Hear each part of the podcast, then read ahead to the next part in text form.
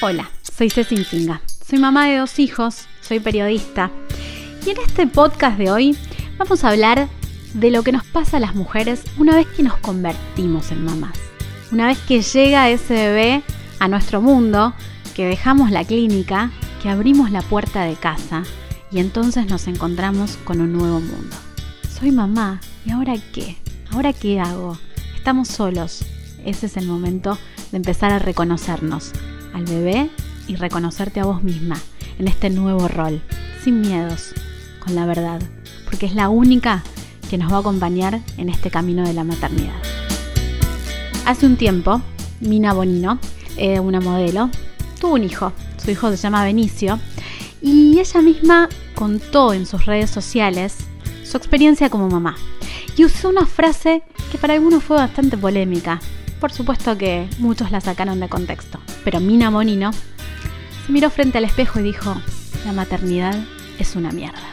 Y decime si alguna vez no lo pensaste. Soy mamá. ¿Y ahora qué? Bueno, Karen Barg es nuestra primera invitada. Decime si pronuncié bien el apellido y bienvenida. Lo pronunciaste hermoso.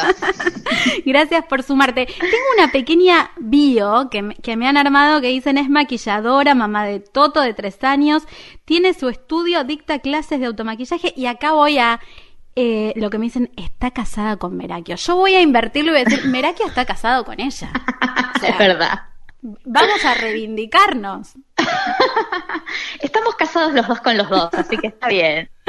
Claro. Nos casamos al mismo tiempo. Tal cual. Y mm, en esta serie de podcast que empezamos a armar y, que empezamos a transitar y a, conocernos y reencontrarnos, hablamos de la maternidad, porque la verdad es que ese es mi espacio y así nació el tuyo. Era Mami Makeup y ahora Mami Makeup.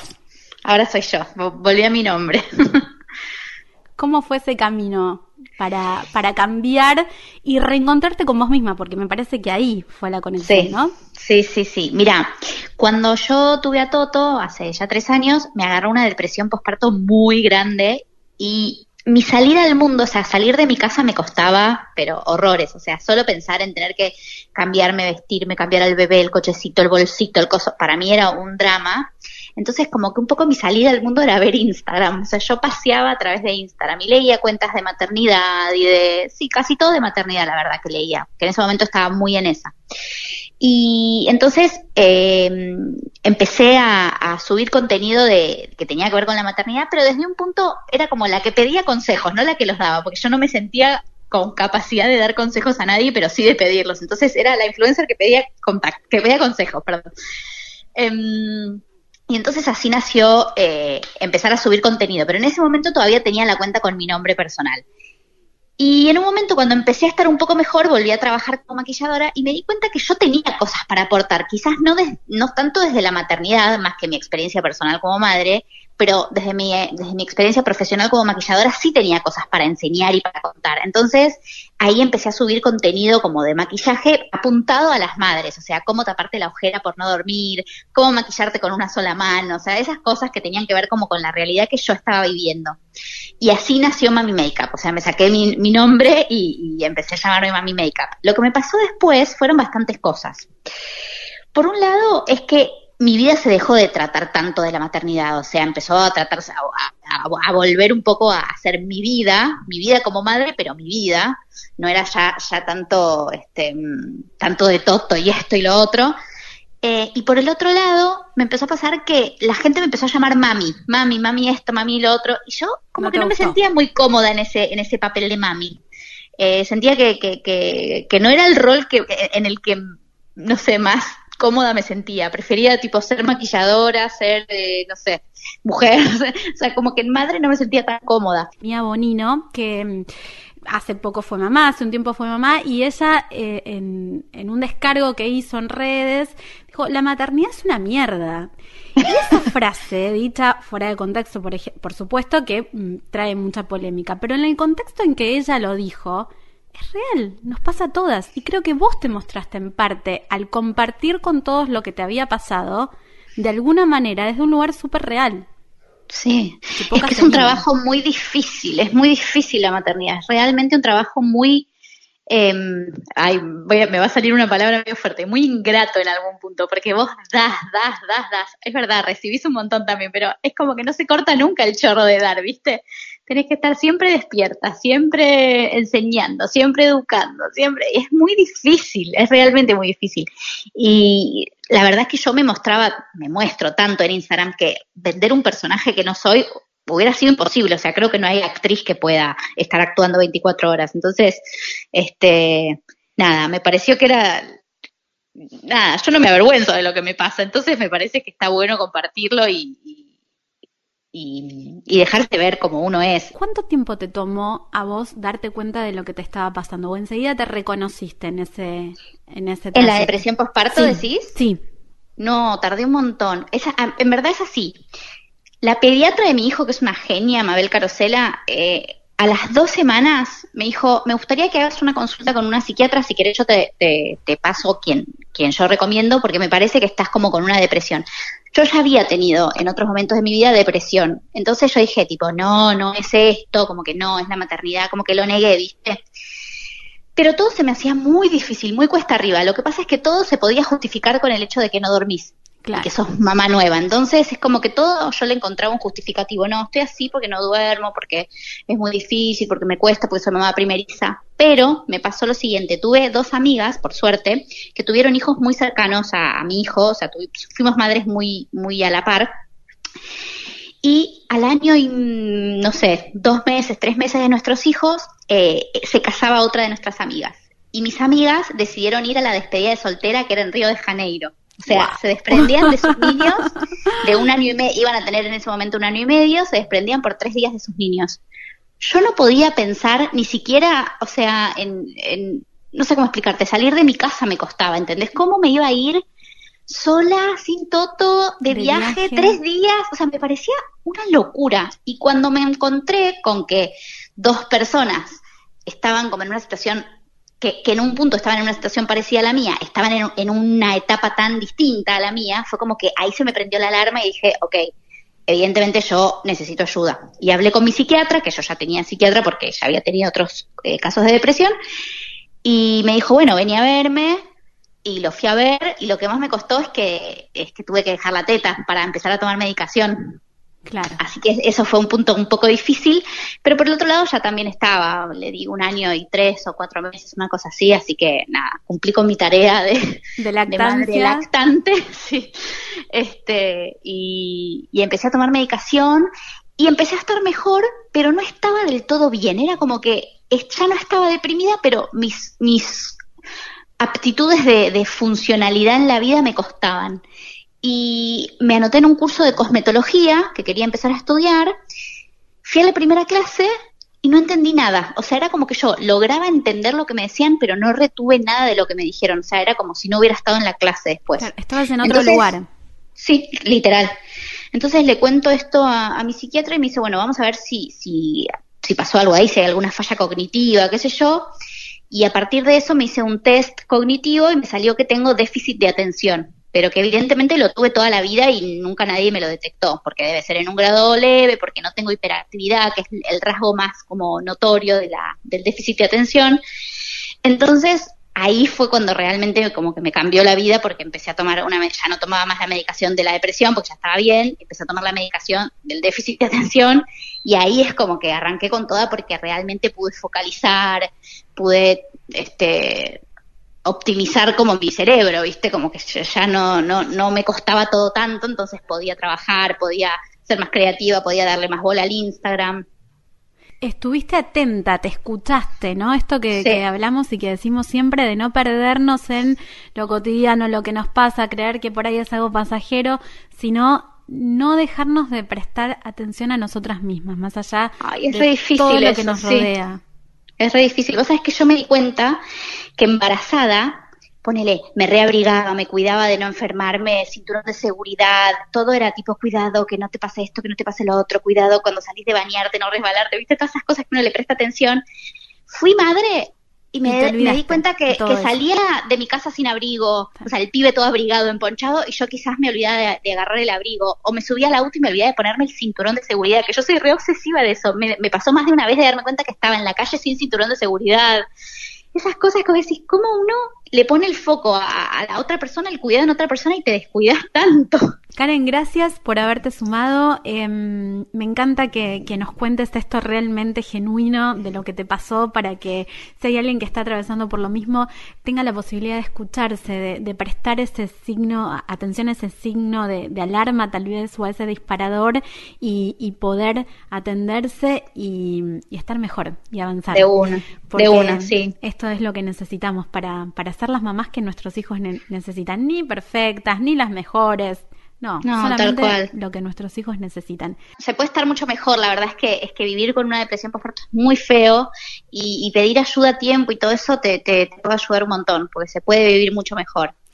Ahora desde este lugar, desde una Karen que eh, supo sortear ese obstáculo, eh, crear su propio emprendimiento, estar en un buen momento. ¿Qué le dirías para cerrar a esa Karen que acababa de ser mamá y que estaba atravesando ese momento? ¡Ay, me vas a hacer llorar! Primero la abrazaría mucho, le diría como, tranquila, todo va a estar bien, va a pasar más rápido de lo que pensás. Este, Viste que igual te lo dicen, pero uno en ese momento todo te parece un mundo. Sí. Y sí, me diría tranquila, tranquila que, que vas a estar bien, vas, vas a poder, eso me diría, vas a poder. Soy Martina. Soy Lore. Me convertí, en, mamá el, 19 de, abril. ¿Y ahora qué? ahora qué? Hola, soy Priscila. me convertí en mamá el 16 de agosto. ¿Y ahora? Soy Clarisa. Me convertí en mamá el 8 de septiembre. ¿Y ahora qué? ¿Y ahora qué? Vanina Cohen, bienvenida. Ella es psicóloga especialista en salud mental perinatal y primera infancia. Gracias por sumarte a esta charla donde empezamos a hablar un poco de la maternidad, esto que venimos durante nueve meses gestando, pero la realidad es que la maternidad concretamente empieza en ese momento que ves a ese bebé frente a vos y decís, ¿y ahora qué? Y la sociedad espera un poco una mamá entre comillas perfecta, feliz y no siempre pasa eso, ¿no? No, para nada, para nada. Eh, la verdad es que la maternidad se va gestando, eh, hay como una gestación que se va produciendo también a nivel psíquico, a la par que vamos gestando a nuestro bebé eh, en nuestro vientre y bueno, vamos imaginando, soñando cómo va a ser cuando nazca, qué es lo que vamos a hacer en casa. Eh, nada, la realidad es que la diferencia entre lo que esperábamos y lo real a veces es muy amplia y, bueno, nos produce un montón de cosas, ¿no? Así que a veces se vuelve más duro de lo que uno cree. Eso te iba a preguntar, ¿qué, qué nos puede pasar en este en ese momento en que, como te decía, deja de estar el bebé en la panza donde uno es el centro de atención absolutamente de todo, para que cuando nace el centro de atención, por supuesto, es el bebé, nosotros nos dedicamos a ellos, pero tampoco tenemos que abandonarnos a nosotras mismas. Entonces, ¿qué pasa en ese lapso? ¿Cómo, cómo logramos reacomodar nuestra vida? Ay, si tuviese la respuesta a esa pregunta. no, hacemos un eh, libro y es bestseller. Sí, sí, totalmente. Eh, la verdad es que estamos muy acostumbrados a esto, ¿no? Como que una vez que nace el bebé o la bebé, la mamá deja de tener importancia, ¿no? Estamos muy acostumbrados y incluso se suele escuchar esta frase de lo único que importa es que el bebé está bien y en el trayecto nos olvidamos de esa mamá que acaba de nacer también. Eh, entonces, eh, nada, yo desde mi lugar invito a que todos como sociedad podamos repensar el lugar de esa mamá, del esfuerzo que hace para conocer a ese ser humano, aprender a interpretarlo y en esas condiciones apenas nos convertimos en mamás solemos dormir muy mal, eh, nos cuesta mucho reconocernos en este nuevo rol, en esta nueva dinámica familiar, hay como una transformación general, digamos, de, de nosotras desde el momento que nos convertimos en madres. Entonces, eh, yo desde mi lugar siempre intento empatizar con esa mujer que acaba de nacer y, y en todo lo que implica la maternidad, ¿no? Nace un bebé, nace una mamá, eh, nace una nueva forma de vida, nos, nos tenemos que reacomodar en todos los aspectos de nuestra vida, pero además hay una imposición desde la sociedad, ¿no? De eso que esperan en que se convierta una mujer que es en una mamá feliz, perfecta, donde no le duele nada, donde no tiene que lidiar con las pocas horas de sueño y en la realidad nos pasa otra cosa. Sí, totalmente, se espera como que hagamos que no pasó nada cuando en realidad pasaron un montón de cosas. Eh, y sí, nosotros siempre hablamos de puerperio sonriente, que es como esa necesidad que tenemos de mostrarle al mundo que, que estamos bárbaras, que lo más importante es el bebé y que y que no importa si no dormimos y que no importa que la casa es un quilombo. La verdad es que, que habría que alentar a las mamás a empezar a, a demostrar que esto no es tan fácil, que la maternidad de romántico tiene muy poco y que en realidad la transformación que sufre la familia y sobre todo la mujer es a tal nivel que, que deberíamos empezar a cambiar este paradigma y, esta manera de, ver a la mujer y de imponerle eh, que su vida tiene que ser igual que antes, ¿no? Que enseguida tiene que o querer volver a trabajar y ver de qué maneras eh, hace las cosas, o ahora el, el contramandato que es, bueno, colecho, lactancia, eh, el colecho, lactancia y demás, digamos, como estos, este nuevo paradigma que se presenta de que la mamá se entrega a 100%, ¿no? Es que la imposición es desde lo mental, porque tenés que estar bien y, sonriente, desde lo físico, porque tenés que volver a tu peso normal rápido, como si subir eh, los nueve meses que, vas subiendo de peso, eh, fuera también en, en, un minuto, en un abrir y cerrar de ojos, pretenden que bajes esos kilos y no es real y no es mágico, por supuesto, eh, la imposición del instinto maternal. Y vos te encontrás en tu casa con el nene llorando a las 4 de la mañana y decís, ¿dónde está mi instinto maternal? No lo encuentro. ¿Dónde vino? ¿Estaba en el bolso de la clínica? Sí, sí, totalmente.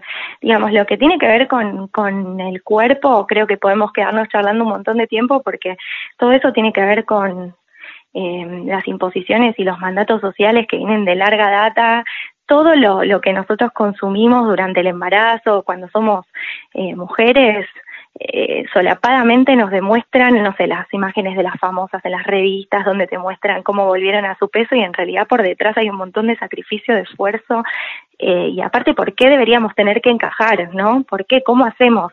¿Por qué tanta exigencia si, digamos, acabamos de parir? Y no solamente más allá de, de, los, de los kilos de más, sino que el cuerpo sufre una transformación por completo. Los órganos cambiaron de lugar, ahora tenemos las tetas llenas de leche, ¿no? Eh, tenemos que tener un cuerpo que no descansa y encima que muchas veces no se alimenta bien. Entonces, digo, esa imposición, yo invitaría a preguntarse, ¿queremos volver a ese cuerpo? ¿Podemos?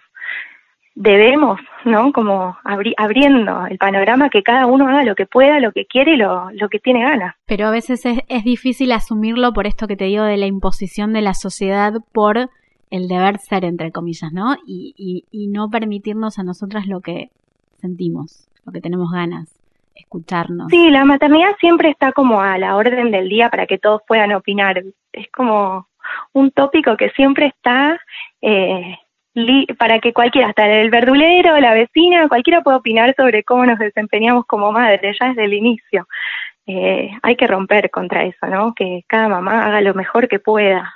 ¿Cómo rompemos? ¿Cómo nos animamos a romper el molde para que esa persona que nos viene a decir, tenés que hacer esto, pero ¿cómo no hiciste el otro? Pero qué flaquito. Cosas que jamás se le ocurrían decirle a un padre, porque no, es cuestión de la mamá. Eh, me parece que, que cada uno puede sumar su granito de arena, primero mirando a los ojos a esa mujer y viendo qué necesita. Digo, decirle a cualquier cosa, avísame que, que lo que necesitas no, es ir al campo, ver qué pasa, qué necesita, lavarle los platos, como darle una mano real en la acción, más allá del decir, ¿no? Y, empezar a, a visibilizar esto que está pasando, a hacer ruido, ¿no? Como la ola feminista, la ola de la maternidad. Y así se fue el primer capítulo del podcast de Mamá Glam. Recordá que nos puedes mandar mails o suscribirte para seguir escuchándonos. Este fue un podcast de MyPod.